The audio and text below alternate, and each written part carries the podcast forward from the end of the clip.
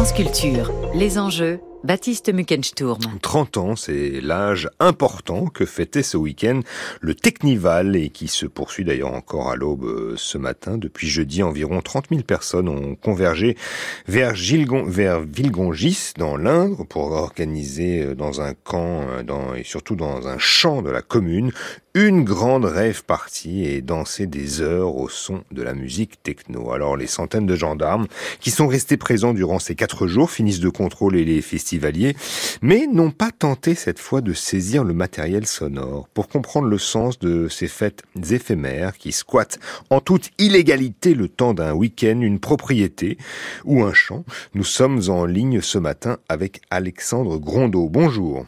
Bonjour. Vous êtes géographe, maître de conférence à l'université d'Aix-Marseille. Vous avez publié différents ouvrages, dont euh, Alter Métropolisation, une autre vie, une autre ville est possible, paru euh, en avril 22 aux éditions euh, La Lune sur le toit. Alexandre Grondeau, en quelques mots d'abord sur le concept même de Technival qui a 30 ans. De quoi s'agit-il et, quelle est l'origine? Alors le Technival en fait est historiquement et originellement une, une fête libre techno euh, qui euh, trouve ses racines en fait dans euh, les mouvements traveler, punk, la fin des années 70, des années 70 et des années 80 britanniques. On va dire que suite à un certain nombre d'encadrements normatifs des, fêtes en Grande-Bretagne et notamment l'interdiction à deux heures de, faire la fête après 2 heures du matin, un certain nombre de jeunes vont s'organiser pour faire la fête en dehors des lieux traditionnels et la répression va faire que au fil des années 80, finalement, un certain nombre de, groupes de jeunes, euh, de groupes de gens vont partir dans des camions, euh, convertir euh, l'Europe au mouvement techno et, au mouvement de, de fêtes libres. Mhm. C'est une pratique qu'il faut quand même replacer dans un contexte socio-économique de, commercialisation de la nuit, de la fête. Oui, tout à fait. En fait, euh, le, le, mouvement euh, Free Party, puisque c'est cela dont il s'agit, est un vaste mouvement en fait qui euh, essaye de faire perdurer cette notion de fête libre, c'est-à-dire euh, une pratique festive ou des pratiques festives qui ne sont pas discriminées par des éléments socio-économiques, raciaux, vestimentaires ou marchands. Et donc la, la Free Party est une tentative de trouver une autre voie à la fête libre qui ne soit pas encadrée euh, par le capitalisme ni euh, un certain nombre de discriminations qui vont avec. Mais c'est revendiqué cet antiracisme, euh, cette anti-xénophobie dans les dans, dans, dans, ce qui anime justement encore aujourd'hui les Technivals Écoutez, nous on a fait il y a deux ans et demi, trois ans, une vaste étude sur les, les usagers réguliers des, des, mouvements Free Party et euh, les, la dimension antiraciste, anti-xénophobie est parmi euh, les plus, euh, celle qui revient le plus en haut des, des éléments cités pour dire quels sont les, les, les, pratiques et les normes communes aux, festivaliers. Donc, au final, la politisation n'apparaît pas comme quelque chose d'évident, parce qu'en fait, le mouvement Free Party est plutôt euh, apolitique, mais en revanche, les gens qui le pratiquent, les usagers, ont des notions, des convictions politiques extrêmement forte autour de l'autogestion, du do-it-yourself, du troc, etc. Hmm. C'est aussi la ville hein, qui est d'une certaine manière euh, mise à l'écart. Bah, en fait, ce sont les lieux de pouvoir, pour reprendre euh, une expression de, Bourdieu, qui sont euh, effectivement pas recherchés. C'est-à-dire que finalement, on a une contestation inversée par rapport aux lieux traditionnels. La, contestation souvent euh, politique s'opère dans des lieux de pouvoir qu'on essaye de récupérer. Dans le cas des free parties, c'est exactement l'inverse. Ce sont plutôt des interstices urbains, euh, des champs, des lieux où le capitalisme euh, n'a pas de prise ou très peu de prise, parfois des friches. Euh, et, donc, au final, c'est ça aussi qui est tout à fait intéressant dans, dans la dynamique de Free Party et d'organisation de ces d'organisation éphémère parce que c'est important de ces événements festifs parce que finalement le, lieu devient un espace euh, le temps d'un week-end où il y a euh, un changement radical des euh, pratiques et des normes en vigueur, des pratiques et des normes sociétales. Ce qui est intéressant, c'est comment ce, ce, lieu est communiqué à ceux qui veulent participer au, au Technival. Oui, alors bah, le lieu, alors avec les réseaux sociaux, ça a un petit peu évolué, mais le, la pratique de l'infoline perdure toujours. Hein. Il y avait toujours une infoline d'ailleurs pour pour le Technival de, de, de ce week-end. C'est vrai que le, la pratique du secret, et puis il, il faut le comprendre, hein, il s'agit quand même d'une réquisition illégale, collective, d'une propriété privée, et donc d'une remise en cause forte de, des, des pratiques euh, des, de l'organisation libérale de la société.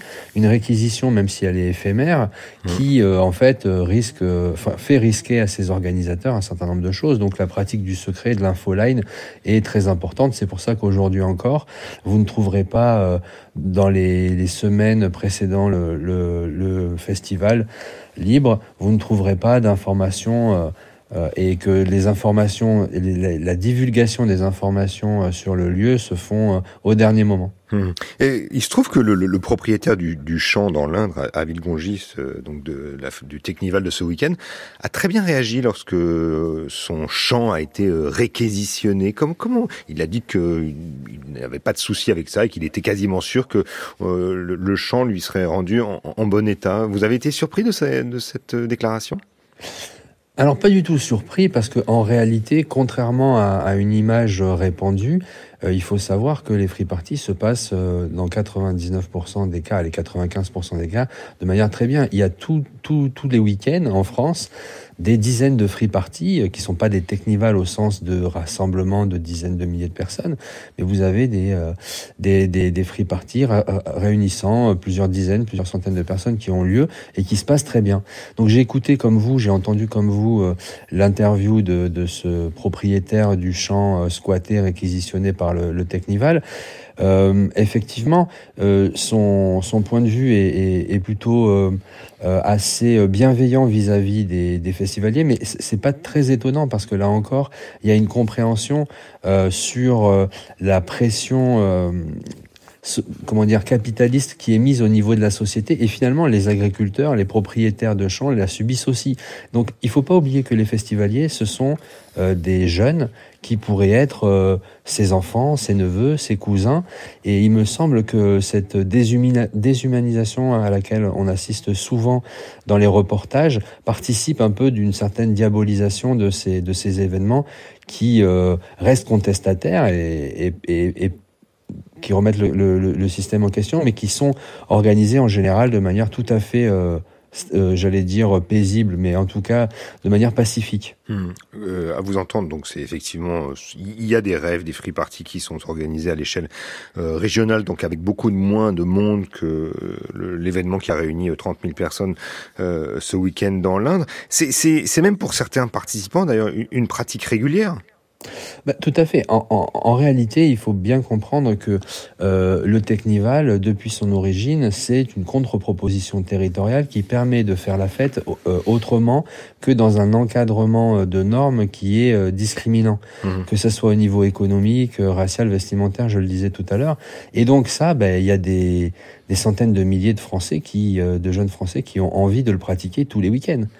Donc, euh, si vous voulez ne pas être obligé de dépenser des sous pour aller en boîte de nuit ou de pas devoir dépendre de euh, du choix arbitraire d'un physionomiste à l'entrée d'une boîte de nuit, euh, ce sont des éléments qui sont importants pour les pour les gens, pour les jeunes. Et donc, c'est pas très surprenant qu'en fait il y ait des free parties tous les week-ends qui se déroulent en France. Mais ça a un peu changé, peut-être. Enfin, je, me posais la question de savoir si ça avait un peu changé dans la mesure où euh, est-ce que la musique qui était diffusée dans les, free parties, les rêves avant, euh, était celle qui n'était diffusée nulle part ailleurs, euh, ni à la télé ni à la radio, alors que désormais euh, la musique euh, qui est diffusée donc dans, dans, dans les technivals, on peut l'entendre un peu partout. Alors non, euh, justement, en fait, il faut faire une distinction là pour le coup esthétique, ouais. et donc votre question est tout à fait appropriée. Euh, en free party, il y a toujours eu effectivement et à l'origine la diffusion des musiques techno qui, euh, il y a 30 ans, apparaissait peut-être plus expérimentale effectivement qu'aujourd'hui par rapport à ce qu'on écoutait dans le monde de la nuit. Mais en réalité, euh, la dimension expérimentale, elle n'a pas euh, cessé et on trouve rarement des musiques euh, aussi euh, euh, avant-gardistes dans les boîtes de nuit où la musique est traditionnellement euh, qualifiée de commerciale. En réalité, il y a très très peu de musique commerciale en, en free party et on retrouve souvent des, des, expérimentations artistiques, esthétiques, musicales tout à fait intéressantes qu'on ne pourrait pas entendre euh, en boîte de nuit. À cela, il faut ajouter. Le, Quelle le musique, son. par exemple? Qu'est-ce qui n'est pas euh, Qu'est-ce qu'on entend ben, dans un technival qu'on n'entend pas ailleurs? En fait, vous, allez écouter les, la dimension euh, la plus hardcore, la plus radicale des, des, et la plus expressive des, des musiques techno. Donc, c'est des choses qui sont euh, parfois un petit peu difficiles euh, à écouter pour des non-initiés, des béotiens.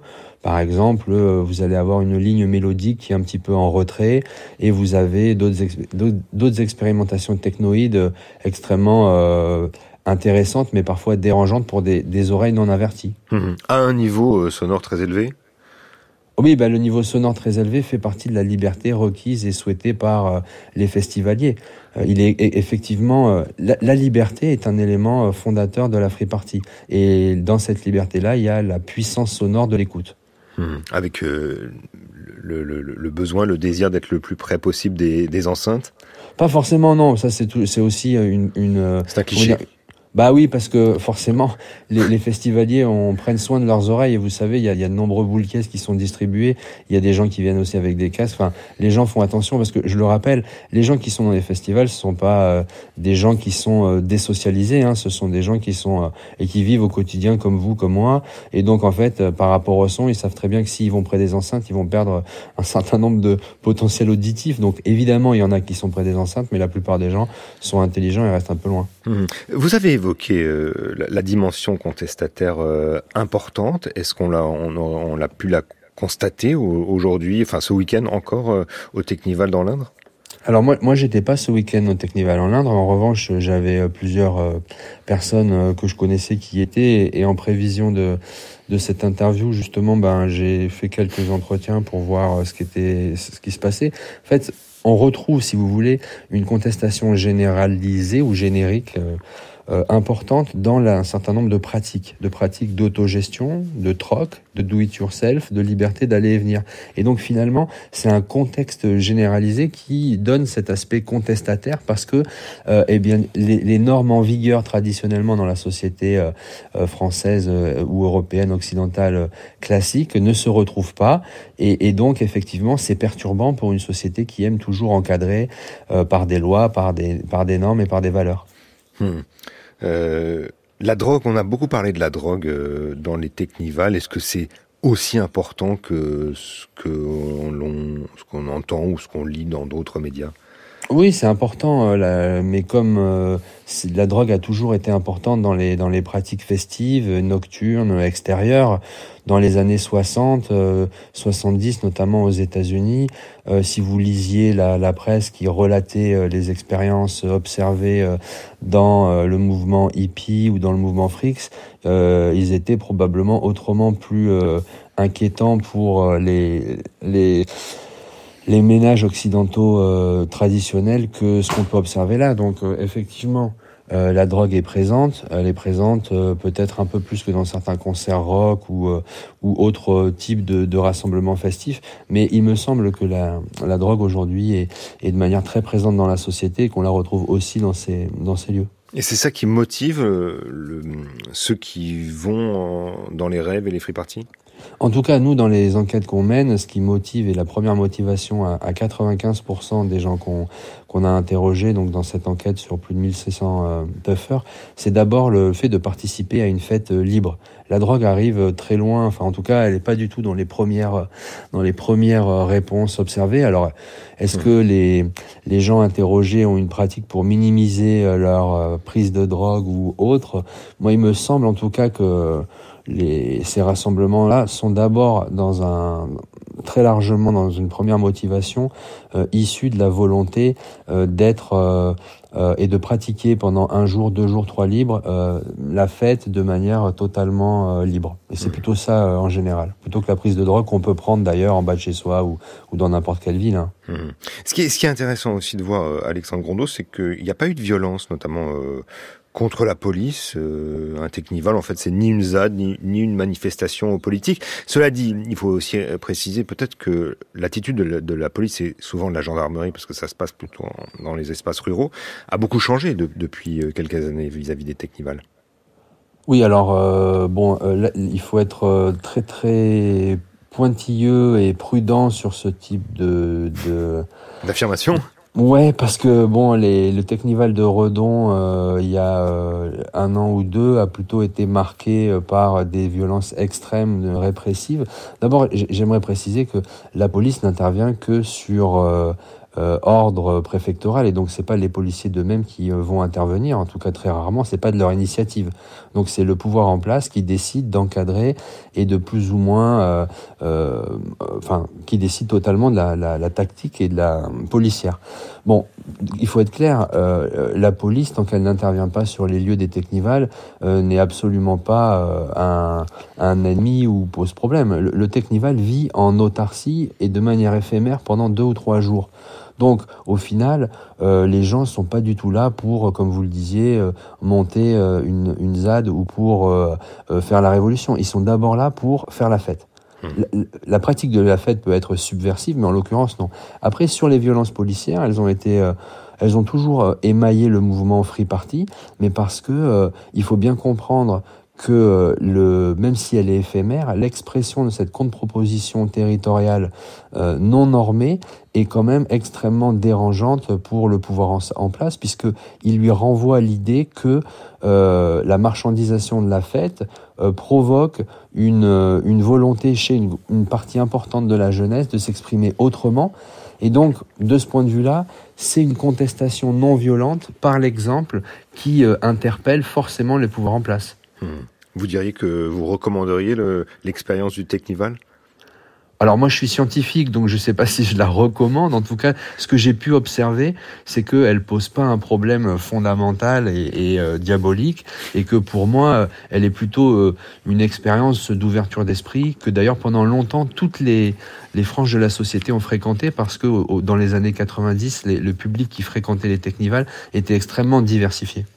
Merci beaucoup Alexandre Gondot euh, d'avoir répondu à nos questions ce matin dans les enjeux territoriaux. Je rappelle que vous êtes géographe, maître de conférence à l'université d'Aix-Marseille et que vous avez publié différents ouvrages dont Alter Métropolisation, une autre vie est possible paru en avril 2022 aux éditions La Lune sur le toit.